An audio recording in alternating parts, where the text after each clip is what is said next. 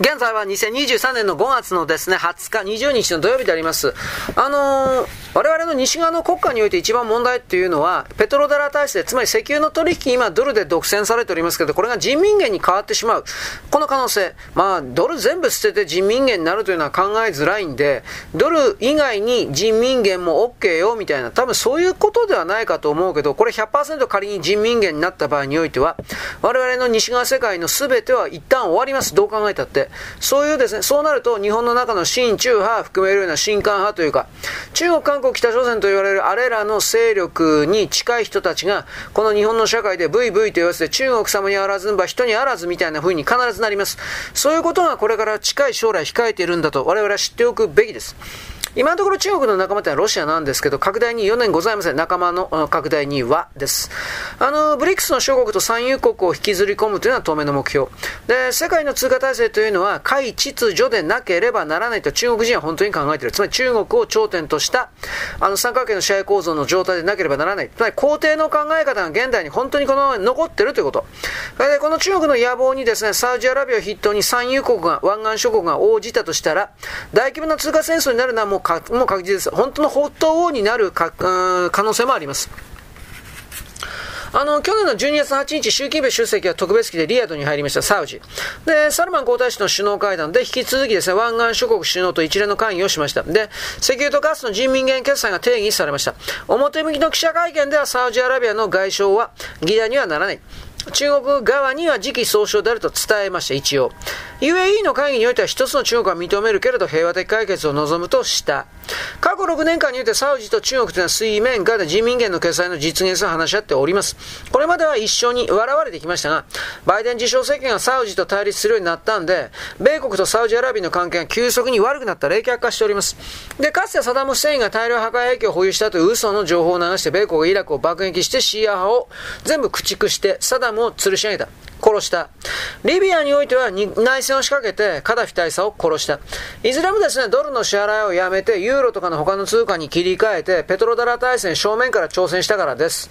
だけど、中国とサウジアラビアの会談に起こったのは意外にもイランだったわけです。なんでかって言えば、全体主義の仲間同士なのにですね、まあやっぱりあの、イランよりもサウジを取ったからということですね。あの、去年の12月12日にテヘランに入ったコシュンカ副首相、まあまあ当時なんですけれども、イランとの二国間関係発展のために、通商と経済の施設団を率いていました。で、翌日にですね、ライシ大統領とも会、エビラ、エビラヒームライシですね、ライシ大統領とも会談してます。ライシ大統領はイランと中国の両国関係というのはイスラム関係以後に拡大してきた経過をまず評価しつつも、習近平国家主席が最近行った地域方面に、地域訪問において示した立場というのは一部は、イランの人々や政府の不満とか不快に、不快感につながっている。イランは中国が表明した立場の補填を真剣に求めると露骨に不満を言いました。コシュンカさんは習近平国家主席のメッセージを伝達して自国の恒久的戦略として強力な対イラン関係拡大の普遍の意思を強調した。また、中国はイランの国家主権と領土保全を尊重していて、基本的国益を保とうとするイランの努力を支持しているとも発表。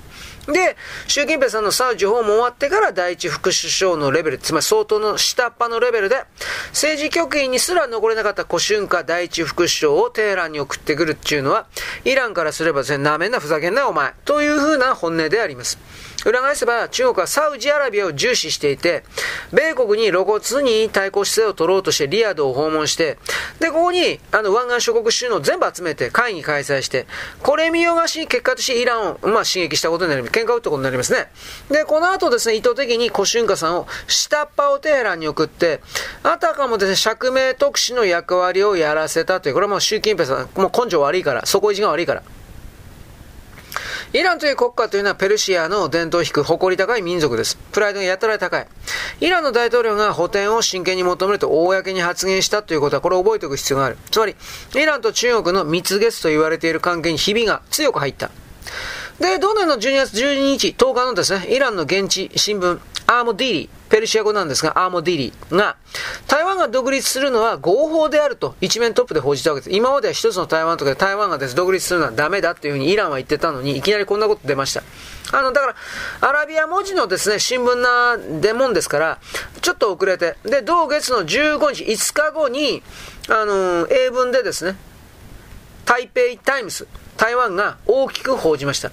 ま、政治力学の、これはごまかしですけどね、あの、偽装、レトリックと言いますが、台湾政府はこれな、どういう意味なのかと分析を急いだわけです。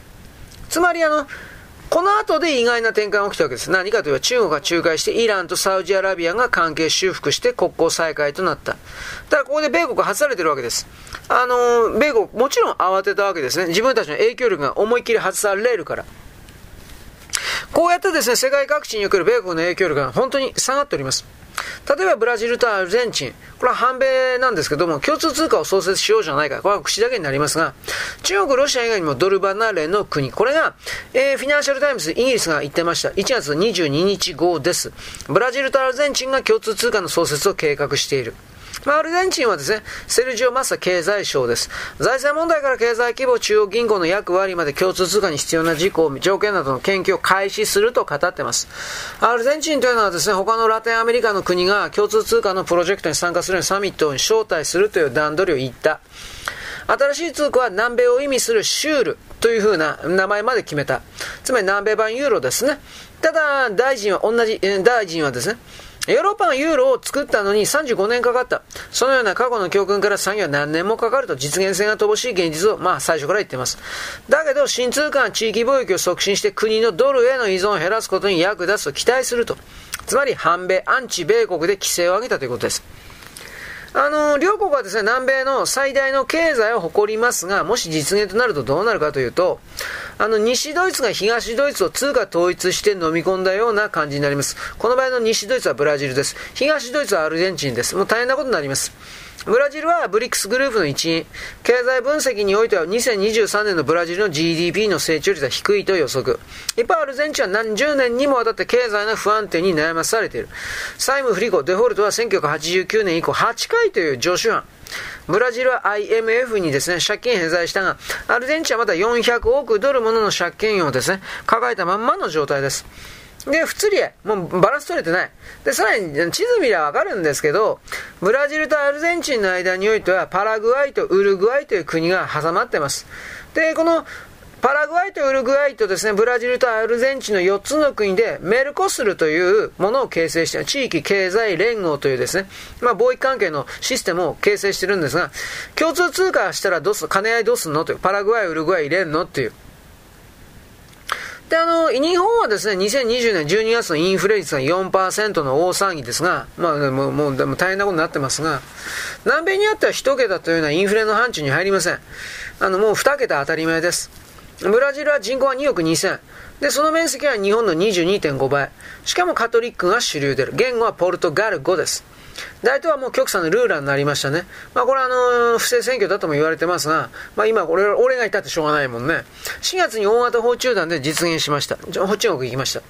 で、日本人、日本へのブラジル人の出稼ぎは20万人。日本に約20万人のブラジル人がいます。で、日系人がブラジルに200万人もいます、大体。アルゼンチンはワインとタンゴと牛肉が有名。フォークランド紛争で英国、イギリスに敗戦で、軍人政権から民政に移管しましたが、政情不安はずっと続いております。アルベルト・フォルフェルナンデス大統領というのも左側、サーです。で、言語はスペイン語でカソリック。人口は4600万。面積は日本の7.5倍です。で、インフレ率40%ですから、まあ、はっきり言って国民というのはお金入ったら全部米ドルに変えてます。で、過去に3回通貨を、あの、出飲みですか？切り下げてます。で、新通貨発行をどんどん繰り返してます。日系人は大体6.5万人です。つまりこの2つの国の人口と国力と言語の違いのバランスの悪さを比較するだけでも、この2国での共通通貨の実現というのはちょっと非現実的ある。非現実的。無理だよ。というのはわかるわけです。はい、よろしく。ごきげんよう。現在は2023年の5月の20日、20日の土曜日であります。世界においてはですね、ゴールド本位制に戻るんじゃないかとか戻すべきだみたいな中国とロシアがこれを画策しているという流れがありますが、日本においてはこの実物経済、ゴールドなどに準拠した貨幣のですね、計画があるということを伝えられてはおりません。あの、1971年まで米国ドルと、えー、ゴールドとの交換を公的に約束したお金、マネーでした。ニクソン大統領は金本位制から離脱して変動相場制に突入しました。で、通貨のは金融商品としての投機の対象になりました。まあ、例えば2022年10月14日の1日だけの取引が1000兆円を超えてます。為替相場を決める要因はですね、第一に金利、第二は経常収支、第三が政治状況です。世界一低金利の日本の通貨というのは売られても買われることはありません。円安状態が続くというのは低金利が最大の要因です。権利の高いですね、米ドルであるとかですね、人民元においては世界の投機の資金が流れるというのは当たり前でありまして、で、あの、日本の国債人気というのは低いのは金利が低すぎるからです。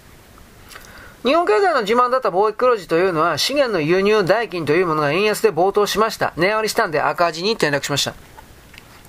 特許収入なんかで経常収支はかろうじてギリギリ黒字ですが、円高圧力になってません。ならば固定成敗にしてゴールド本位に戻せばいいというふうに正論述べると、変動相場からですね、利益を得ている人たちから猛烈な批判が出るわけです。彼らが一番のしかし多数派です。米国の公的債務というのは2000、去年の22年10月に31兆ドルを突破しました。赤字国債でま、賄っている段階です。で、1月に集められた連邦議会にいきなり4日間もマカシー下院議員の議長就任で揉めに揉めて14回投票した。共和党保守派と妥協した弱く決まった。議長というのは財政支出のアンバランス、特にウクライナ支援の削減というものを共和党内の保守集団が求めたから。で、この熱狂的保守グループというのはトランプ支持の議員団。あの、台湾擁護であり、ウクライナ支援縮小を唱えている下院議員メンバーがほとんどでえ形成されています。ゴールド本位制の復帰の議論というのは1981年にレーガン政権が誕生した直後ですが、ゴールド問題委員会、リーガン財務長官が座長、これが設置されて、かなり突っ込んで討議されました。だけど、新資本主義とかですね、ボーダーレス経済とかグローバリズムとかを進めているウォール街が、一斉にですね、金本位制の復帰というのは古臭いと反発して立ち消えになりました。アレックス・ムーニー下院議員というのがいます。ウエストバージニア州の共和党員。これはニクソン大統領の金本位離脱というのは暫定措置であって、従前の法律は有効だと主張。で、ガソリン高騰なんかの物価高インフレ、失業をもたらしたのもゴールド本位制度から離脱したのが原因なんだというふうに主張。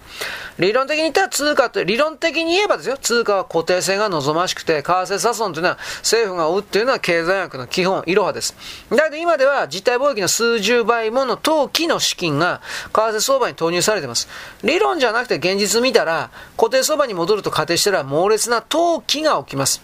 まあ、殿下の報道が抜けないというわけですね。現状においては。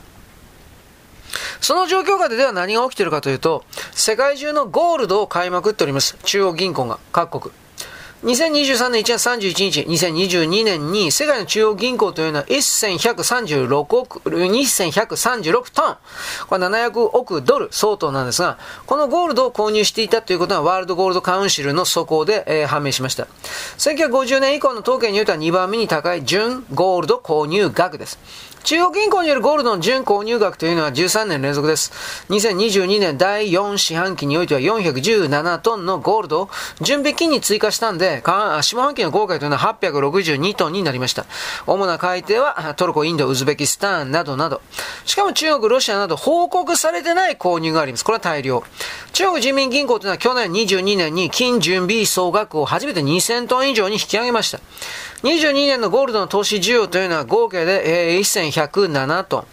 で、前年対比におけるですね、10%増加。世界の投資家というのは1217トンのゴールドの延べ棒と金貨を購入。西側の投資家というのは特にゴールドへの欲求が強くて、年間記録を更新してます。で、米国と欧州、ヨーロッパ合わせた金の延べ棒と、コインの購入量というのはおよそ427トンです。産業面におけるゴールドの需要というのは7%の減少。特にエレクロエレクトロニクス部門においては去年第4四半期に前年対比の18%マイナスの58トンです。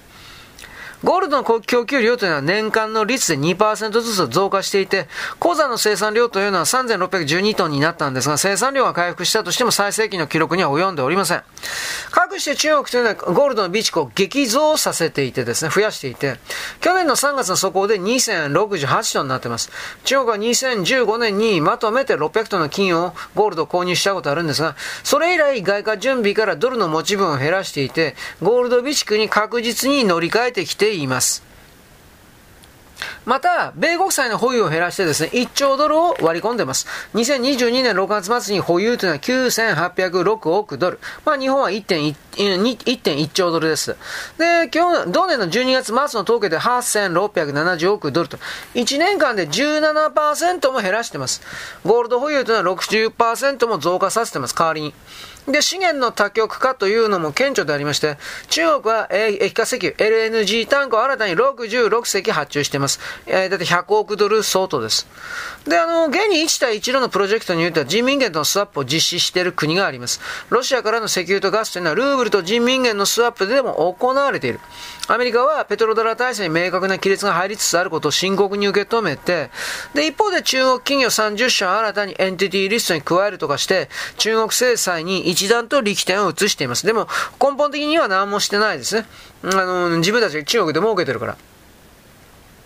だからここから新しい世界通貨秩序というものができるかできないかというものが今後の、まあ、人類の行く末を本当に決めます。国際金融界の預言者と言われる人がいます。ゾルダン・ポズナーという人物です。ハンガリー人です。先生術に優れています。遊牧のためにマジャールの末裔とも言われております。ポズナーさんはかつてニューヨークの連銀で米財務省にも勤務してました。その後クレディ・スイスに移りまして、ストラテジストを務めまして、大胆な予測、そしてそれを当てているということで知られています。この彼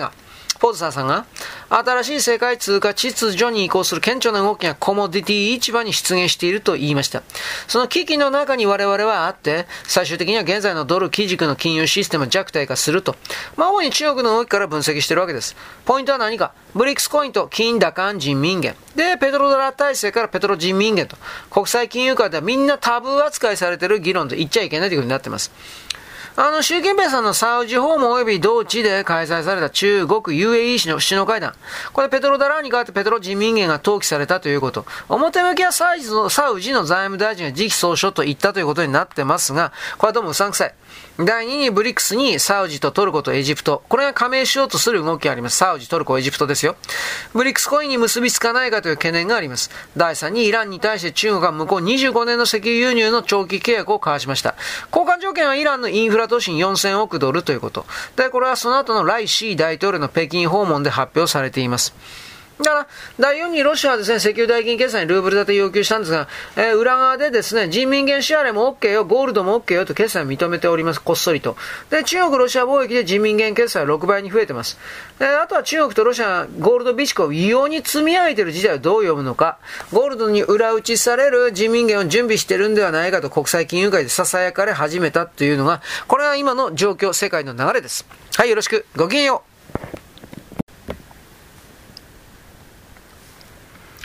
現在は2023年の5月の20日、20日のですね、土曜日であります。あの、中国はですね、あの、いわゆるドル基軸に変わってですね、ゴールド人民元、ゴールドとですね、交換できる人民元であるとかですね、あとは、まあ、なんていうかな、ペトロ人民元、石油代金決済で人民元、わかんないけど、それやってんじゃねえかとか、いろいろ言われてるわけです。で、ポズナーさんはこれ言いました。この危機というのは1971年のリチャード・ニクソンがドルとゴールドの交換を停止して以降、我々が今まで経験してきたものとは違う危機だと。ブレトンウッズ体制とはニクソン大統領がドルとゴールドの交換を停止したことで崩壊したという認識に立っておりまして、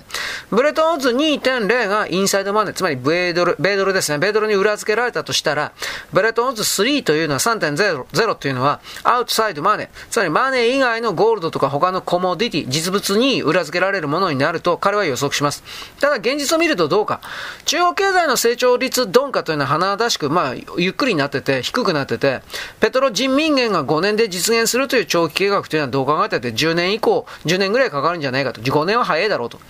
で、2023年3月の現在において IMF の特別引き出し券 SDR の通貨バスケットにおいても人民元の需要というのは実は1.9%しかありません。そんな簡単じゃないんじゃないかということです。しかし、あの、中国人民元というのはドル基軸体制に挑戦する姿勢をやめません。あの、中国政府が作り出したものにデジタル通貨があります。まあ、ドル基軸体制の正面からの挑戦ですね。マネーというのはもうバーチャル化している可能性があると。クレジットカード、米国のアップル、アップルペイ、中国の WeChat 決済、アプリ、アプリを使った支払いにおいては紙幣も硬貨も持つ必要がない。だけどこれは通貨を電子的に移動させる手段でしかない。中国は法定通貨そのものをコンピューターコードに置き換えつつあると。ビットコインなんかの暗号通貨というのは貨幣のデジタル化の可能性を示唆していた。ただし暗号通貨というのは伝統的な国際金融システムの枠の外にあって、政府が発行する貨幣のような法定通貨ではなかった。これはウォールストリートジャーナルが言っております。デジタル通貨というのはスイカとかパスモとかドトールカードみたいなプリペイドではありません。紙幣がデジタルになるという考え方です。つまり世界のキャッシュレス決済の率で韓国と中国とダントツです。現金を使えないという店すら当たり前にあります。えー、西ヨーロッパ、西洋、シンガポール、豪州なんかもキャッシュレスの比率が高くて、先進工業国で今でも現金払いの多い国では日本とドイツぐらい。で、中国がデジタル人民元の研究に突入したのはすごく早い。2014年に中国の中央銀行というのは専門チームを設置しました。2019年には実験開始すると言いました。実際に2020年4月から、深センなんかの4つの都市で実験を開始して、抽選で5万人に200元のデジタル人民元を配ってます。同時に法律の面においては、人民銀行法改正法というものが成立して、デジタル通貨を正式に認めています。2023年4月の現在においてデジタル人民元の実験というのは、高等公民、武漢、公州、中国全土40の都市で行われている最中でございます。で、中国のデジタル人民元発行の意図明確。えー、中国は独裁政党がですね、祭りごとの全部を支配しています。中国人民銀行の幹部というのは中央集権管理によってマネーロンダリング、麻薬、テロ資金、送金をですね、効果的に取り締まれると発言しましたが、すべての資本の移動は金融規制当局の監督管理の下で行われるということになり、民間のデジタル金融機関として構想されていたアリババ系アントが、上場重視に追い込まれたっていうのは、これが最大の理由、つまり政府の外側にいるものは許さない。コロナ拡大なのに欧米ワクチンの提供を跳ねつけて、ファイザーなんかのワクチンはトロイの木馬と言ってのくる中国というのは、あの、例外的に1万5000本のワクチンをドイツから輸入しましたが、これは駐在ドイツ人のためだけに使用されました。で、ようやく中国というのは米国製ワクチンを受け入れる準備に入ったけれども、じゃあに中国で本当に何起きてるのか。日本のドラッグストア薬屋さんからルルとかのですね、風邪薬が爆買いされて店頭で、まあ亡くなっちゃった。インドも同様。で、この異常な現象をですね、香港、台湾、シンガポールのですね、中国新聞が大きく伝えています。このような事態にあってもですね、えー、中国ではデジタル人民元の実験はずっとやってるわけです。で、アフリカ諸国。あの、ここはですね、ビットコインとかのデジタル通貨の普及に前向きであります。なんでか。暗号のマイニングとかの複雑な電子工学的理解を深めたからではありません。えー、旧英国、フランス、ベルギー、ドイツ、で、イタリアなんかの西洋植民地支配の、えー、怨恨、ルサンチマンから IMF 世界銀行体制からの解放という意味で暗号通貨を位置づけているからです。で、背後ではもちろん中国が煽ってるだろうと。まあその形跡がいっぱいある。で、アフリカ諸国というのは景気のいい中国に期待して、また一帯一路というのは中国がアフリカの救世主になるという宣伝を信じてました。で、去年の22年12月5日から7日までのガーナのアクラで開催されました、アフリカビットコイン会議というものに、多くの参加国が派生参じた。で、このうちの西海岸諸国の14カ国というのは依然としてフランスから通貨管理をされている状態です。で、それゆえですね、限界までテストを重ねるという総括となりまして、続いて23年3月、ナイジェリアでですね、アフリカ会議ビットコインが開催されています。で、参加者の中にはシニカルな費用化も実は混じっておりまして、雨が降ったらガーナでもコンピューターダウンすると、電力供給の不安定と通信網の脆弱性と、あとネット上のサインと、ペテンの横行がひどいと、障害の要因が多すぎるというふうに今言ってます。で、国際貿易で一番詐欺やインチキが信用上が多いというのは実はナイジェリアです。アフリカですね。歴史の古いエチオピアでもビットコインの規制を緩和してその運用に前向きではある。だけど、エチオピアも中国からの借金にあえてます。各国の取り組みにおいては歴然と温度差あるんですが、中国とロシアの暗号通貨資産の猜疑心、疑いから IMF と世界銀行の体制とですね、具体的に実践武器であるドル基軸体制の挑戦にですね、アフリカ諸国とブリックス諸国が引き付けられて、ドル何するものぞとかってやってるわけです。で、ブリックスの加盟国ではありませんが、インドネシアでもビットコインによる資産運用の理解が進んでおりまして、インドネシア最大のハイテク企業、これは GoTo と言います。ゴジェクトコペディアという会社があるんですが、クリト、うん、まあ、このコイン社、クリフトマクシマコイン社、というものを838万ドルで買収して100%子会社にしました。これマイニングからですね、販売からなんかやってるようなビットコインのでっかい会社です。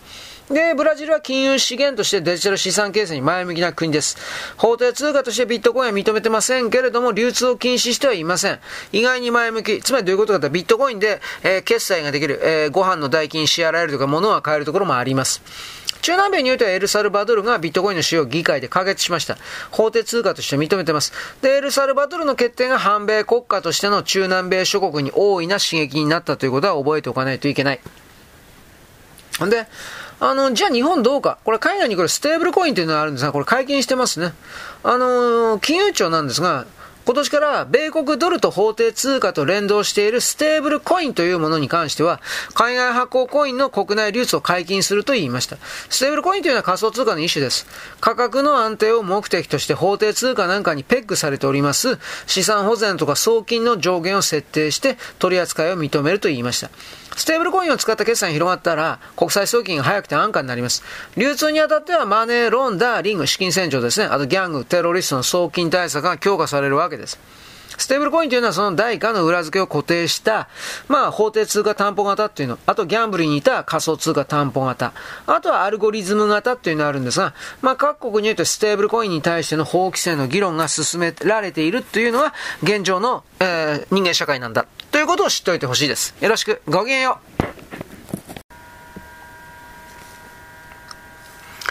現在は2023年の5月の20日のですね、土曜日であります。あの、法定通貨というのは普通の通貨ですね、円とかドルとか。これに比べて従来の仮想通貨というのは価値が不安定でした。不安だ、あまあ、揺れ動いていた。で、実用性非常に乏しかったわけです。で、ステーブルコインというのは法定通貨と連動しておりますから、発行金額が担保されています。で、法定通貨担保型というのは一応有力な、あ、候補というか、テザーだとか USD コインとかバイナンスというものがあります。香港ドルというのは発見銀行というのは当局にですね、発見額のドルを予託するんで、まあ、堅実な通貨として国際間に一応信用があります。香港ドルという形でね。これもステーブルコインみたいなもんだなと思うけど、法定通貨担保型というのは仕組み的にですね、ゴールド本位制に近いものがあります。仮想通貨の担保型というのは、様々な仮想通貨というものは価値を裏付ける担保となってはいるんですが、法定通貨よりも価格変動がちょっと大きい、上下動が大きい。担保にできる仮想通貨はいくつかあります。例えばイーサリアム。これを担保にするんだったら担保比率は最低でも130%に設定されています。まあ、これ仮想通貨なんですかね。国際的には暗号通貨と表示されているんですが、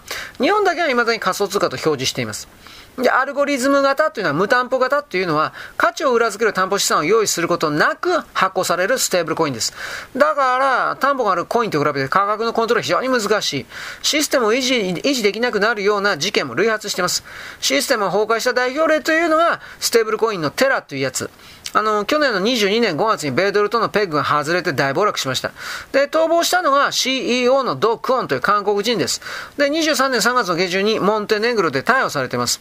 日本では他国に先んじる形で2022年6月、去年6月にステーブルコインの規制を含める改正資金決済法が成立しています。法改正の重要なポイントというのは法定通貨担保型で、発行できるものが銀行資金移動業者、信託会社に限定されました。で、取引の仲介というのは電子決済、手形、手段、取引業者でなければできないことになりました。今後ですね、各国で法規制が実施されていけば、それに対応できないものも出てきます。数多いですね。ステーブルコインの中でもシステムは脆弱なのもいっぱいあります。あとは環境の変化に順応できないものであるか、需要を獲得できないものというか、これはもうどんどんと減っていくでしょう。今ですね、減ってますからね。で、あの、先進国というのはデジタル通貨でいかに扱うかということで調査を開始しております。で、中央銀行というのはブロックチェーン方式が検討に値すると発表している。で、あの、去年の3月です。バイデン自称大統領というのは米国の財務省に中央銀行というのはデジタル通貨。これがもたらすリスクとメリットについて報告するように大統領令に署名しています。目的としては、消費者とですね、投資家の保護、金融システムなんて不正資金対策で、国際システムにおけるですね、米国のリーダーシップ、経済競争力、イノベーション。まあそんな都合よくいかんだろうけどね。まあ注目す注目すべきは何かと財務省視野の第4条です。米国中央金銀行デジタル通貨の政策に関して A、米国の CBDC の管理のあり方を問う B、報告書の提出 C、FRB 議長の調査報告の継続で、司法長官の CBDC の報告に分かれています。この第5条というのは消費者、投資家、企業保護において、デジタル資産の取引所であるとか取引プラットフォームの利用増加に関しては、まあ、詐欺とか盗難などの犯罪だとか、その他の法令違反、プライバシーデータの侵害だとか、不公正乱暴な行為、慣行、消費者とか投資家、企業が直面するその他のサイバー事件のリスクを増加させる可能性があると。デジタル資産の利用が増加すればするほど地域、国によって違いがあるために、情報に疎いような一部参加者によって格差のある金融リスク、危険をもたらして、不公平を悪化させる可能性がある高いいというふうな、これは具体的には FTX 倒産しましたよね。これがま関連しているというか。消費者であるとか投資家であるとか企業にですね、不当なリスクを与えないようにせよと。安全で安価な金融サービスのアクセスを拡大する努力の一環をせよと。で、保護策を講じることを重要だというふうに決めてきたわけです。で、第6条によっては金融安定化の促進、システミックリックス、これの軽減。で、あと一番の健全性の強化のための行動を定義して、SE とか CFTC とか、あと CFPTB の連邦銀行機関を含めるような金融規制の当局においては金融システムのですね、安全性を保護せろと。完全性保護。で、促進するシステム全体の保護を確立してコクして、重要な役割を担えと。米国というのはデジタル資産が金融の安定と金融市場の整合性に与えるリスクを評価して対策を講じる必要があるとしました。で、第7条に言った金曜日国家安全保障のリスクを制限するために悪用される可能性、ランサムウェアは何とかしろと。で、第8は国際協力と米国の競争力強化政策に言及して、金融のイノベーションの国際性リーダーシップで G7 の重要性が指摘されています。司法省の報告書というのは犯罪者が不正な活動を進めて、その収益を隠すためにですね、暗号通貨資産の利用が増えた事実を指摘しています。で、取引を追跡して不正な利益を押収するために、暗号通貨執行フレームワークというものを発表しました。司法省の報告書においては、悪意のある行為者による暗号通貨の不正利用のカテゴリーを年代順に説明しております。デジタル資産に関するような犯罪行為の探知とか操作とか基礎における法執行の役連強化法というものは、デジタル資産のですね、取引プラットフォームであるかサービスプロバイダーに対するコンプライアンス執行のですね、欠如と相まって、犯罪者が規制基準や執行をより強固でね、管轄機器から米国国際金融システムをリスクにさらしていると。で、国境を越えた協力というものは、これからぜひとも協力になるんだというふうに、まあ、くどく言っております。資金洗浄テロ資金供与対策委員会規制の管轄区域のギャップというのは、国際金融システムのですね、安全と安定を脅かすだけではなくて、犯罪者が管轄区域外の管轄区域の間も含める規制の不正誤、または場合によってはですね、規制とか監督の完全欠如を利用して、管轄区域の採点に関与するような機会を生み出すことにもなり得るという、まあ、法の、法を抜けるということですね、早い話がね。で、あのー、暗号通貨でもね、危険性高いんですよ。米国の財務省というのは不正金融リスクだとか消費者、投資家の方、貨幣と決済システムの将来に関する3つの報告書を最近発表しています。第1というのは不正資金報告書。これは米国の財務省のデジタル資産の流動性資金調達リストに対処するための行動計画と言われています。今までのマネーローダーリング、ロンダーリング防止だ。これ AML と言います。およびテロ資金対策、うん、これ CEFT と言います。この不正を食い違いを指摘しています。脅威として考えられる行為というのは資金洗浄、マネーロンダリング、規制逃れ、テロリスト資金が挙げられる、国家間に機密な連携が認められない現実がある、匿名性を防ぐにはサービス業者の登録とコンプライアンス義務などが挙げられているということ。第2に、消費者保護に関する報告書においては消費者、投資家、企業の合意合意について暗号資産の市場関連する潜在的リスクも検討します。暗号資産というのは現在消費者、投資家の活動になっているという現実がある。昨今において暗号資産とか暗号活動の種類とか数が増加して増える一方で、主に他の暗号資産の取引とか貸し借りに使用されてしまっている穴埋めですね。横、右、右、左です。で、消費者とか投資家というのは透明性欠如。暗号資産は急速に発展しているがゆえに暗号資産のエコシステムにおける不適切な行為にさらされている。対処ができてないということを言うわけです。まあ、運用の失敗とか市場の操作とかね、まあ、詐欺、なりすまし、スキャンなんかが頻繁に発生しております。関連機関は既存の権限を用いて暗号資産分野に関連する危険性を、まあ、直せと。で、第3に財務省というのは貨幣と決済の未来報告書を作成しました。貨幣と決済システム将来というのは現行の通貨制度を見直しなさいと。民間発行の安定コインで安定な下コインだとか、中央銀行デジタル通貨、これ CBDC と言いますが、対応策を検討しているということ。将来の通貨と決済の構築、米国のグローバル危機のリーダーシップの支援とですね、金融包摂と公平性の促進とリスクの最小化に関する公共政策の検討という観点、米国の中央銀行のデジタル通貨の設計の選択肢についての検討せよというふうなことを言ってるわけです。まあこういうことをですね、どんどんと深めなければ北朝鮮と中国が合体したですね、あサイバー部隊がデジタル通貨盗み放題という、あと脅し放題、これがありますので、こういう部分における取り組みは今の段階でも遅いって、あなんて遅すぎるぐらいです、はっきり言えばね。でもまあこの部分をですね、僕たちは少しでもいいからちょっと知っとかにはいかんです。なぜならばマネーというものはおそらくデジタルの方向に嫌だと言っても向かうからです。はい、よろしく。ごきげんよう。